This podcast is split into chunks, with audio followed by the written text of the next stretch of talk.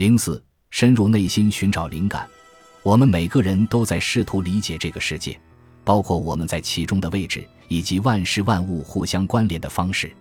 我们既通过自己选择讲述的故事了解自身和周围的环境，也通过别人为我们讲述的故事来了解。我承认，有时候故事的来历有些令人尴尬。我清楚，角色扮演并不是世界上最有用、最无私的高尚事业。也不会自欺欺人的认为，角色扮演能让世界变得更美好。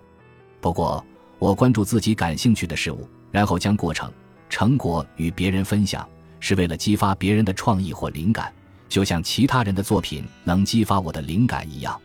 关注自己的隐秘激情，促使我踏上了创客之旅，全身心投入你感兴趣的事。这个建议并不疯狂，但我们都知道，这条路走起来并不容易。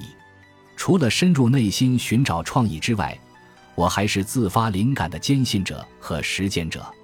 阿洛格斯里是一位出色的词曲作家，也是美国传奇民谣歌手伍迪·格斯里之子。他不相信词曲作者会自己写歌。他曾说：“歌曲就像鱼儿，你只需要把鱼线投进水里就行。”按照他的观点，如果词曲作者坐在河边，把鱼线投进潺潺溪水中，时不时就会有一首歌曲游过来，如果运气够好，或是技巧足够高，鱼儿就会在游走之前咬钩。当然，事情并没有格斯里形容的这么简单，这一点就连他自己也意识到了。在鲍勃迪伦的下游钓鱼不是个好主意，他总结道：“无论如何，迪伦拥有格斯里所能想象到的最好的鱼线、最好的鱼饵、鱼钩，还有最好的渔网。”如果你坐在鲍勃迪伦的下游，只要能看见一条漏网之鱼，就算是奇迹出现了。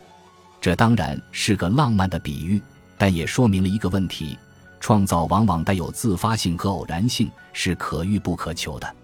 灵感可能会突然降临，你很难将这完全归功于天意。一个看似随机出现、极其古怪、令人惊叹的点子，竟然解决了困扰你已久的难题。当然。要想让这个点子出现，通常需要做大量的前期准备工作，磨练自己的记忆，深入关注最新技术，努力应对并解决更多棘手的问题，对日常生活的世界保持敏感。这些是各领域专家共同的做法。一般来说，在尚未达到专家水准之前，他们就在这么做了。我还记得我第一次灵光乍现时的情景，当时我才五岁，本该睡个午觉。但我没有，反而抱着玩具泰迪熊叮当，偷偷溜出卧室，钻进了父亲的工作室。当时我们一家人住在纽约北塔里敦，我父亲把屋后的车库改造成了一间奇妙无比的艺术工作室。对他来说，那里既是谋生之所，也是一方净土。他是画家、动画制作人、电影制片人兼插画师。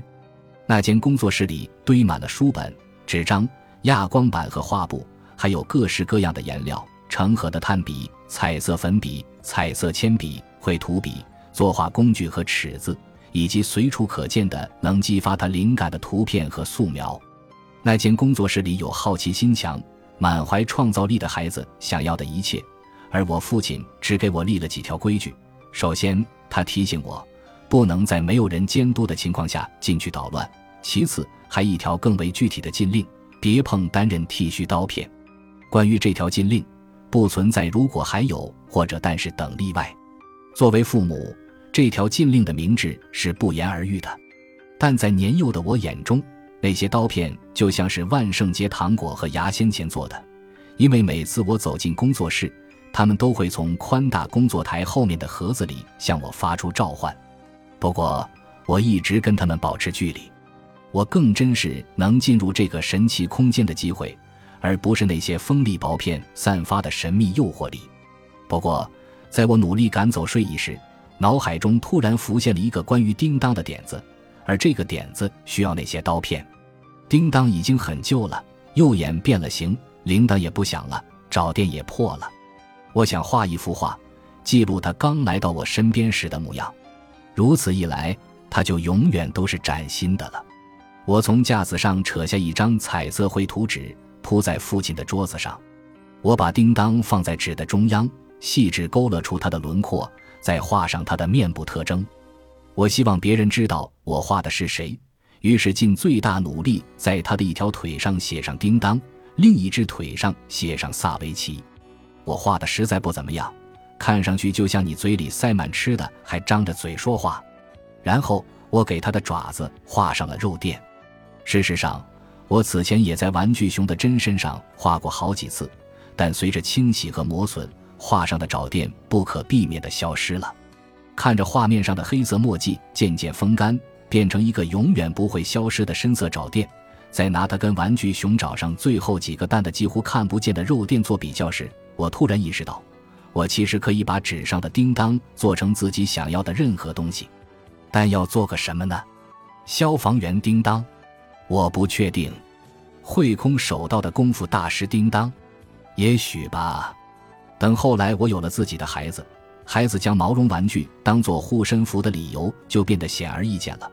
他们是不同于你的独立物体，但他们也是你。他们是海绵，也是镜子，更是你的投射。在你的叙述中，你带他们历经的冒险，正是你自己的冒险。你将自己想要的东西、喜欢自己的地方和不喜欢自己的地方，统统投射到他们身上。他们就是你的全世界。事实证明。我也是这么对待叮当的，因为我给他添上了一件漂亮的蓝背心，一条有金搭扣的时髦腰带，胸前还有超人的标志。为什么？这些显然是我自己想要的东西。我想成为一名超级英雄。我想要，我也说不好，打扮的像电视喜剧《全家福》里的呆瓜一样。经过一次次调整润色，纸上的叮当变得越来越真实。越来越像我，但他仍然被困在那张棕色厚纸里，永远只能是一幅画。如果我希望他实现暴富，就需要把他从纸张的禁锢中解放出来。这时，我耳畔响起了担任剃须刀片如海妖赛人一般充满诱惑的歌声。我要做的就是从盒子里抽出一片，剥开保护性的硬纸板包装，然后小心地沿着身体轮廓把叮当割下来。它将不再只是一张泰迪熊的画，而是一张拥有小熊形状的泰迪熊的画。我的小熊叮当萨维奇，在五岁的我心目中，它会变成真的。于是，我向诱惑屈服了。纸上的叮当萨维奇获得了自由。我举着它跑进屋里，向父亲炫耀，后果当然可想而知。我猜他会以为我用了剪刀，可他一眼就从颈线看出。我是用剃须刀把他带进三维世界的。用今天成年人的眼光来看，我五岁时用刀片切割出的小熊的轮廓令人印象深刻。可在当时，我最惊讶的却是我的父亲竟然没有生气。事实上，他对我的作品相当满意，还亲手把它裱了起来。这就是为什么他一直保留到了今天。我想自己之所以能逃脱惩罚。是因为我虽然违反了工作室的使用规定，却遵循了这个场所真正的使用初衷。我进工作室是有理由的，而且显然没有捣乱。我有了一个创意，然后付诸实践了。